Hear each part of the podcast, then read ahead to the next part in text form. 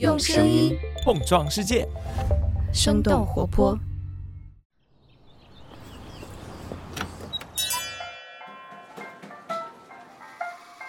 您的生动早咖啡好了，请慢用。嗨，早上好呀！今天是二零二二年的十二月二号，星期五。这里是生动早咖啡，我是来自生动活泼的梦一。几条商业科技轻解读，和你打开全新的一天。还有二十几天的时间，这一年就要过去了，而世界杯也已经进入到了十二月的赛程。从这周二开始，最早的比赛时间呢，从下午的六点变成了晚上的十一点。也不知道你是不是要继续坚持做一名看直播的球迷。上一周，我们的世界杯特调讨论了卡塔尔政府将世界杯作为一个国家项目来进行巨额投资的事情。不过，如果想了解到底是谁在世界杯赚钱，那砸了天价承办的卡塔尔却并不能排上号。国际足球联合会或者说是 FIFA 才是这一次以及过往每一届世界杯的赢家。根据美联社的报道，现任国际足联的主席。因凡蒂诺在发布会上表示，FIFA 在卡塔尔世界杯周期的商业收入将达到破纪录的七十五亿美元，比上一届俄罗斯世界杯又增加了十亿美元。那么，FIFA 到底怎么在世界杯赚钱的呢？它又是如何建立起一个以世界杯为中心、垄断而封闭的商业帝国的？我们今天的世界杯特调就和你来聊聊这个话题。那在这之前，我们先来关注几条简短的商业科技动态。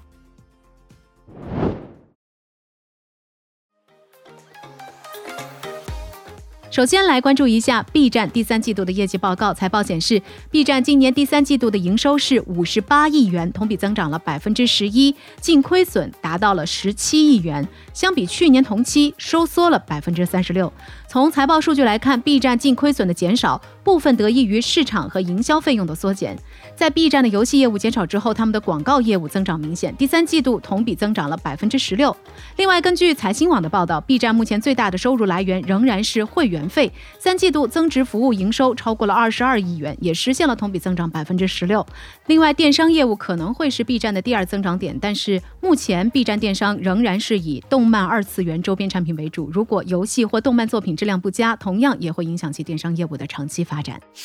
下面我们把目光转向国外，来看看 Twitter 的新动态。在马斯克声称苹果威胁将 Twitter 从应用商店下架之后，事情又有了新进展。十二月一号，马斯克发布推特表示，他与 Tim Cook 进行了友好的对话。苹果从未考虑过将 Twitter 从应用商店下架，并且感谢库克带领他参观了苹果总部。与此同时，根据《金融时报》的报道，十一月三十号，欧盟警告马斯克，如果 Twitter 不继续加强对仇恨言论和错误信息的管控措施，将会面临着罚款，甚至 Twitter 可能将会在欧盟市场被封禁。最后来看看爱彼迎的新动态。根据 CNBC 的报道，十一月三十号，爱彼迎推出了一个新页面。这个页面专门展示公寓承租人转租的房源。一般来说，美国主要的公寓管理公司都不允许租客短期转租房屋。然而，爱彼迎和这些公司进行合作，让他们允许租客在自己的平台上发布房源。目前，爱彼迎已经上线了全美二十五个城市一百七十五栋公寓楼的转租房源，包括洛杉矶、旧金山和亚特兰大等城市。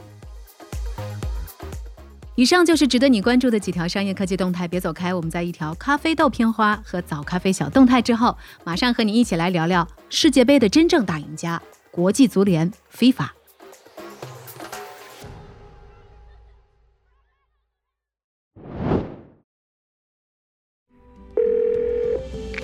嗨，我是图图，目前在北京读书，是一个对咖啡因过敏、对早咖啡上瘾。每天都在思考怎么毕业的医学院研究生，你现在正在收听的是生动早咖啡。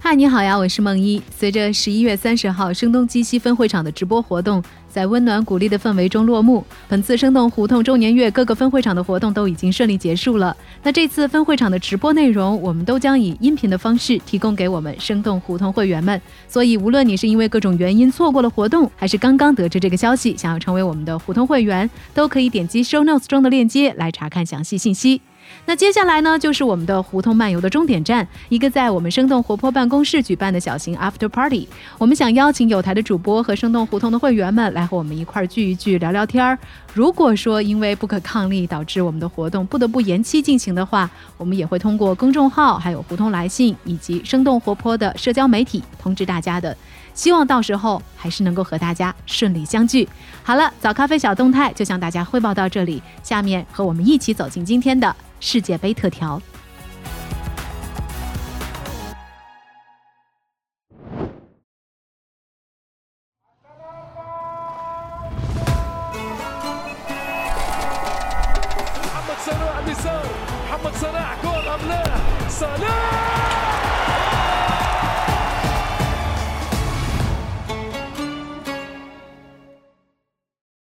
欢迎来到今天的世界杯特调。说到世界杯的商业价值，人们一定会提到主办国和国际足联，也就是 FIFA。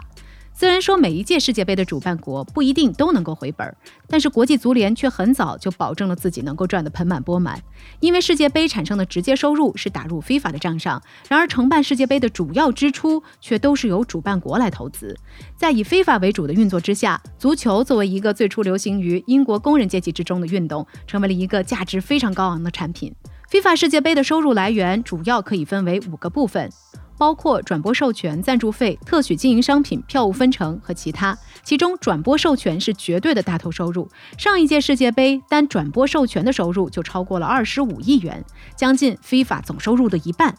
赞助收入也能够占到总收入的大约四分之一。根据报道，作为中东地区的独家转播商，卡塔尔王室出资成立的半岛电视台，为了转播权，向 FIFA 开出了八点八亿美元的天价。不过，值得注意的是，在这个交易完成之前，是需要确保卡塔尔先成为世界杯的主办国。在赞助方面，FIFA 已经在官网上宣布，卡塔尔世界杯的全部赞助商席位都已经售罄。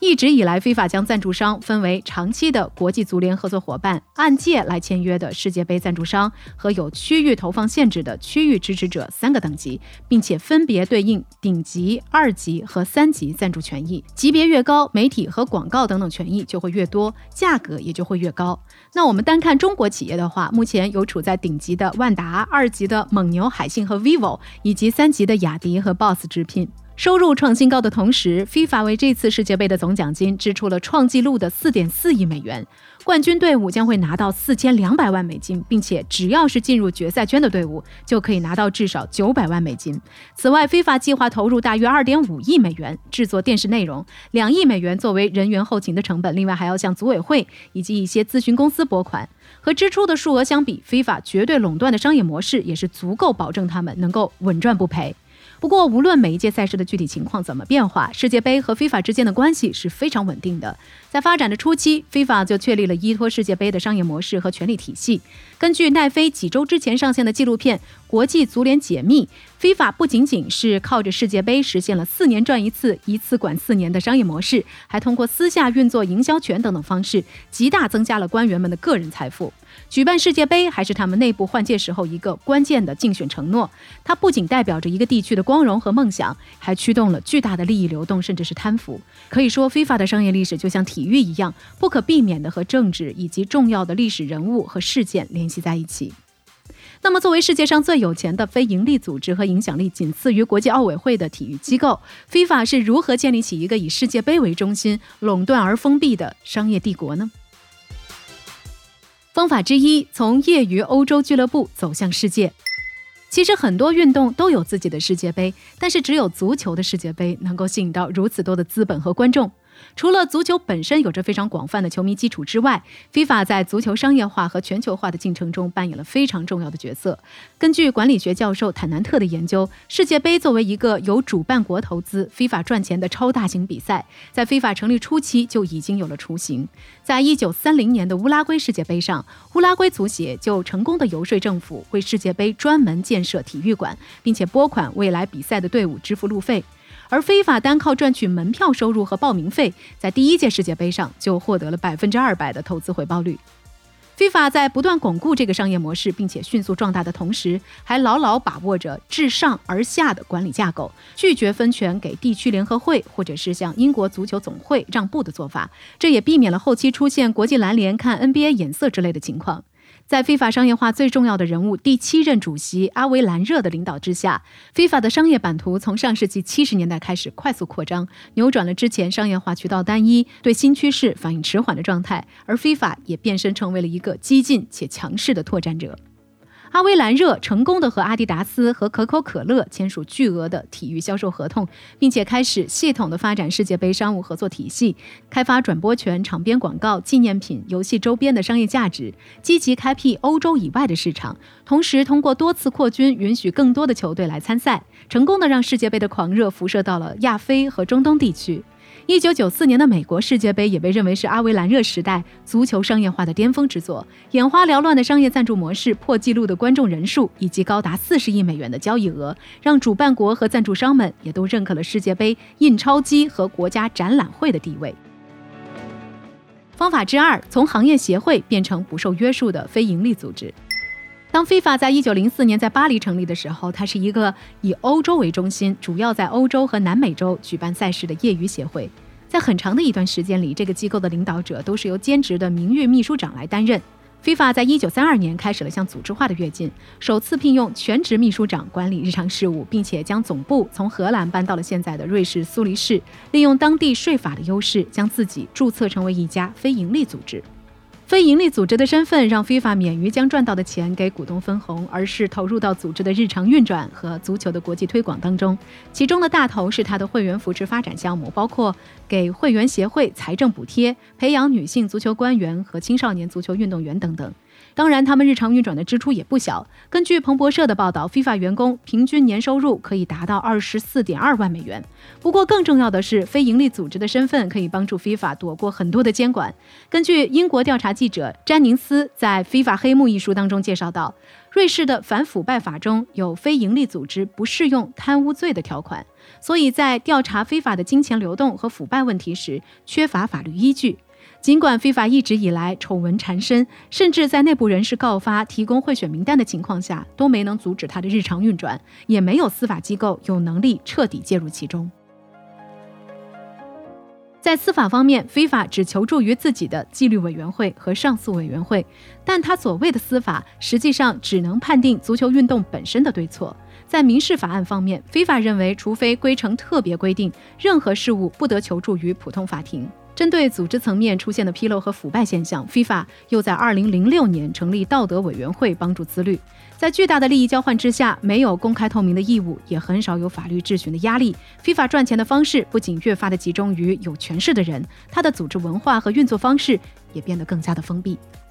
在二零一五年贪腐事件大面积爆发之后，FIFA 的形象一落千丈，包括主席布拉特、秘书长以及多位副主席在内的高级官员下野，赞助商的关系也遭到了重创，索尼等等企业先后退出。随后，欧足联又对世界杯的霸主地位提出了多次挑战。最近几年，FIFA 也在寻求世界杯改制的可行性方案，其中最关键的一个措施就是学习国际奥委会通过夏奥会和冬奥会的形式，实现每两年举办一次大赛。许多评论认为，FIFA 激进的商业化将损害大力神杯的光环，最终削弱足球在全球的影响力。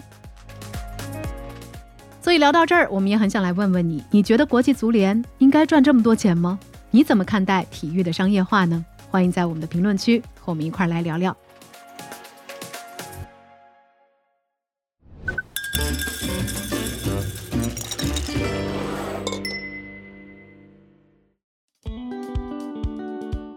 今天又是一个周五，也就是我们的咖啡豆回复时间。我们有一位朋友伊恩向我们投递来了他的咖啡豆。他说，因为疯狂星期四，自己在肯德基花了不少钱，想知道肯德基今年的表现怎么样？疯狂星期四又是怎么样营销成功的？那我们编辑部的伊凡对这个问题也有了一些自己的观察和研究，我们一起听听看他的回复吧。Hello，你好，我是伊凡。听众一叶向我们投稿说，因为《疯狂星期四》在肯德基实打实花了不少钱，想知道肯德基今年表现如何，《疯狂星期四》又是怎么营销成功的？首先呢，还是有必要为不清楚的听众说明一下什么是《疯狂星期四》。有人把它总结成为一种开头悬疑、中间铺垫，但最终一个大反转，用肯德基《疯狂星期四》结尾的文案，其中伴随 “V 我五十”这样的表述。这背后呢，是肯德基在每周四主打的特价活动。在微博上，肯德基疯狂星期四的话题拥有超过二十亿的阅读量。它所催生的文案可以简称为“疯四文学”，随之诞生了不少疯四文豪。根据百度指数，疯狂星期四的高关注度集中在今年的六至九月。甚至在早咖啡每周四的制作日，我们也会偶尔使用这个梗，比如主力选手泽林就有说希望大家能 V 我五十个标题这样的话。其实肯德基早在2018年就提出了疯狂星期四的特价活动，当时主打的产品是九块九的鸡块，并且邀请了一些明星拍摄广告，主要是那种大家最反感的电梯广告。不过，在肯德基坚持做这个活动三年之后，风四文学1.0版本登场。在2021年底，肯德基还亲自下场主持了风四文学盛典活动。相比于不断重复的洗脑歌词，《疯狂星期四》更符合现在年轻人的网络语言习惯和逐渐理性的消费观念，并且通过用户积极主动的互动分享，降低了宣传成本支出。还能建立一种价值上的连接，是一种低成本但是效率高的营销手段。这种年轻化的营销也正是肯德基所非常需要的。在一九八七年十一月的一个星期四，肯德基在北京开了第一家门店之后，这个曾经新潮西方的品牌也需要面对老化的问题，吸引有更多消费选择的年轻人进店用餐并不容易。在疯狂星期四之前。肯德基还做过一些其他的尝试，比如说让肯德基老爷爷变成有腹肌和邪魅微笑的年轻人。不过它产生了反噬的效果。从这次疯四的成绩上来看，今年第三季度，也就是疯四文学最疯的时候，它的营收同比增长百分之十二，经营利润同比增长百分之六十七。在此前的一个季度呢，肯德基的营收和利润还都在下跌。不过，百度指数还显示，对《疯狂星期四》的关注度已经在十月以来逐渐冷却。麦当劳等竞争对手也推出了非常诱人的低价选择。不过，更重要的是，受欢迎的中式快餐以及更加注重健康和食品安全的消费者，让西式快餐正在逐渐失去年轻人。肯德基的母公司百胜中国也在中餐上做了一些努力，不过旗下的小肥羊、黄记煌等表现还是不如预期。中式连锁快餐东方既白又要在今年永久关闭了。作为市值最大的中国餐饮企业，恐怕在未来还是需要比疯狂星期四更多的突破。好的，感谢一凡的回复，同样也感谢伊恩给我们投来的咖啡豆。如果你在自己的日常生活中发现有趣的商业现象，别忘记了给我们早咖啡投稿。投稿的方式可以在我们的 show notes 当中找到。好了，这就是我们今天的生动早咖啡。那我们在下周一一早再见啦，拜拜。这就是今天为你准备的生动早咖啡，希望能给你带来一整天的能量。如果你喜欢我们的节目，欢迎你分享给更多的朋友，这会对我们非常有帮助。同时，你也可以在公众号和微博搜索“生动活泼”，